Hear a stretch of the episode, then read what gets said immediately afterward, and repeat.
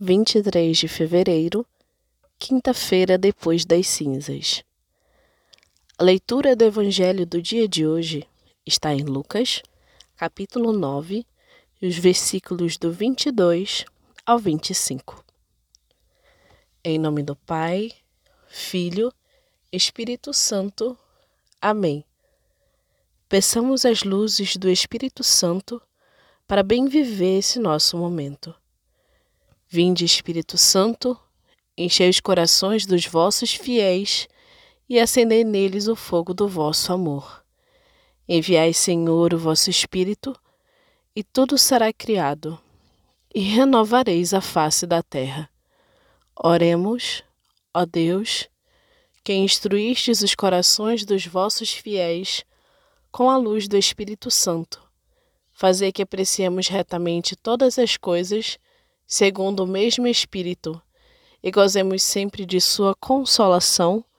Por Cristo Senhor nosso. Amém. Uma pequena reflexão. A vivência do Evangelho é muito exigente. Jesus não nos chamou para viver de forma medíocre, porque ele não viveu assim. A nossa condição humana nos colocou em uma situação de carências e de necessidades. Temos necessidade de tudo, pois já nascemos assim. Não vamos entrar nas necessidades básicas, mas naquelas de reconhecimentos, afetos, valores e que, quando mal conduzidas, submete às necessidades básicas. Não queremos ser rejeitados. Não aceitamos o sofrimento. Embora isso faça parte da nossa vida neste mundo. E quando ouvimos Jesus falar que é necessário que o Filho do Homem sofra e seja rejeitado, até aceitamos que isso seja com ele. Porém, quando continuamos o texto e que fala do seu convite, se alguém quer vir após mim, renuncie a si mesmo, tome sua cruz a cada dia e siga-me. Aí a situação muda, pois queremos o Evangelho segundo as nossas necessidades e não como ele é, no qual apresenta a minha real necessidade, que não é como eu penso, mas como Deus pensa pois acima das minhas necessidades egoístas está a salvação. Quem quiser salvar a sua vida, a perderá, mas o que perder a sua vida por causa de mim, a salvará. Perder a vida é entregá-la, confiá-la nas mãos de Deus. É um contínuo aprendizado, pois não sabemos como fazer isso ainda mais convivendo no mundo egoísta como este. É como ouvimos muitas vezes a expressão de nadar contra a corrente. O que Jesus nos coloca é um doce convite, mesmo que tenha um grande desafio, mas a vida em Cristo é suave e bela, pois caminhamos com aquele que realmente nos ama com amor concreto e real. É um amor firme e mais forte do que a morte. Não tenhamos receio de nos lançar nesse amor e abraçar a cruz. Algumas perguntas para reflexão. Primeira.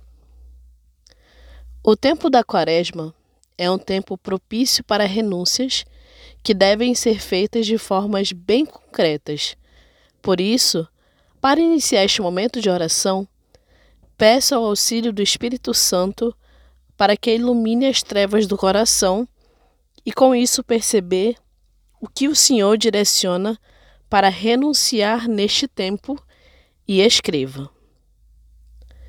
Pergunta de número 2.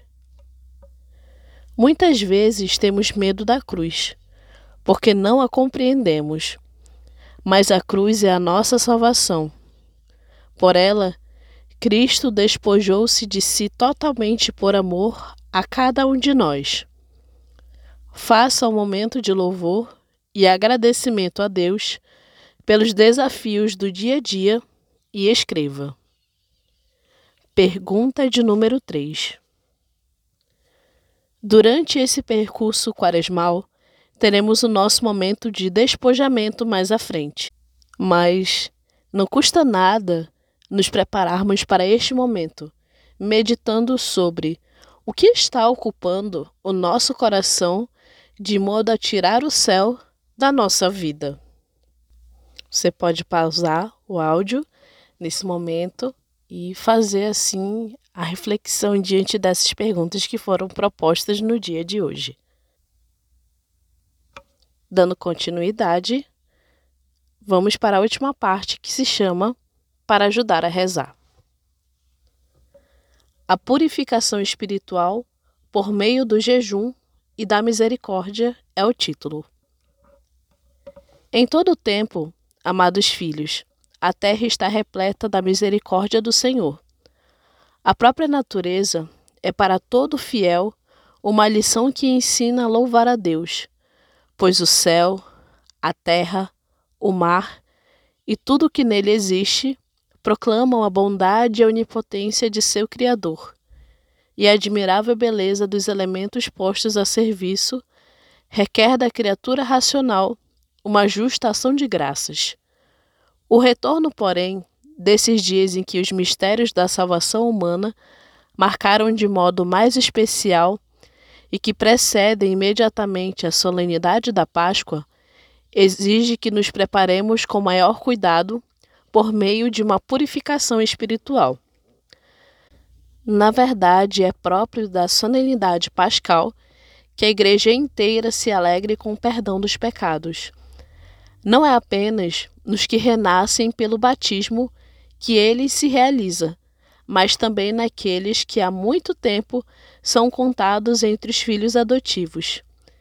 É sem dúvida o banho da regeneração que nos torna novas criaturas, mas todos têm a necessidade de se renovar a cada dia, para evitarmos a ferrugem inerente à nossa condição mortal e não há ninguém que não deva se esforçar para progredir no caminho da perfeição.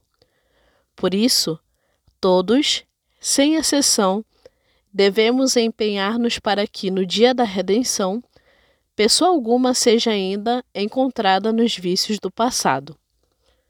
Por conseguinte, amados filhos, aquilo que cada cristão deve praticar em todo tempo, deve praticá-lo agora com maior zelo e piedade, para cumprir a prescrição que remonta aos apóstolos de jejuar quarenta dias, não somente reduzindo os alimentos, mas, sobretudo, evitando o pecado. A estes santos e razoáveis jejuns, nada virá juntar-se com maior proveito do que as esmolas, sobre o nome de obras de misericórdia, incluem-se muitas e louváveis ações de bondade. Graças a elas, todos os fiéis podem manifestar as suas disposições, por mais diversos que sejam os recursos de cada um. Se verdadeiramente amamos a Deus e ao próximo, nenhum obstáculo impedirá a nossa boa vontade. Quando os anjos cantaram: Glória a Deus nas alturas, e paz na terra aos homens de boa vontade proclamavam bem-aventurado não só pela virtude da benevolência, mas também pelo dom da paz. Todo aquele que por amor se compadece do sofrimento alheio. São inúmeras as obras de misericórdia, o que permite aos verdadeiros cristãos tomar parte da distribuição de esmolas, sejam eles ricos, possuidores de grandes bens ou pobres sem muitos recursos. Apesar de nem todos poderem ser iguais na quantidade de dar, todos podem sê-lo na boa vontade que manifestam. Então, meus irmãos e minhas irmãs, agradecidos por mais um dia, né, vivenciando esse roteiro espiritual, que nós possamos entregar esse nosso momento à nossa mãezinha, Nossa Senhora, que ela possa nos proteger, nos guardar, nos guiar, juntamente com Jesus e José. Então rezemos assim uma Ave Maria. Ave Maria, cheia de graça, o Senhor é convosco. Bendita sois vós entre as mulheres, bendito é o fruto do vosso ventre, Jesus. Santa Maria, Mãe de Deus, rogai por nós, os pecadores, agora e na hora de nossa morte. Amém. Em nome do Pai, Filho, Espírito Santo. Amém. Paz e bem.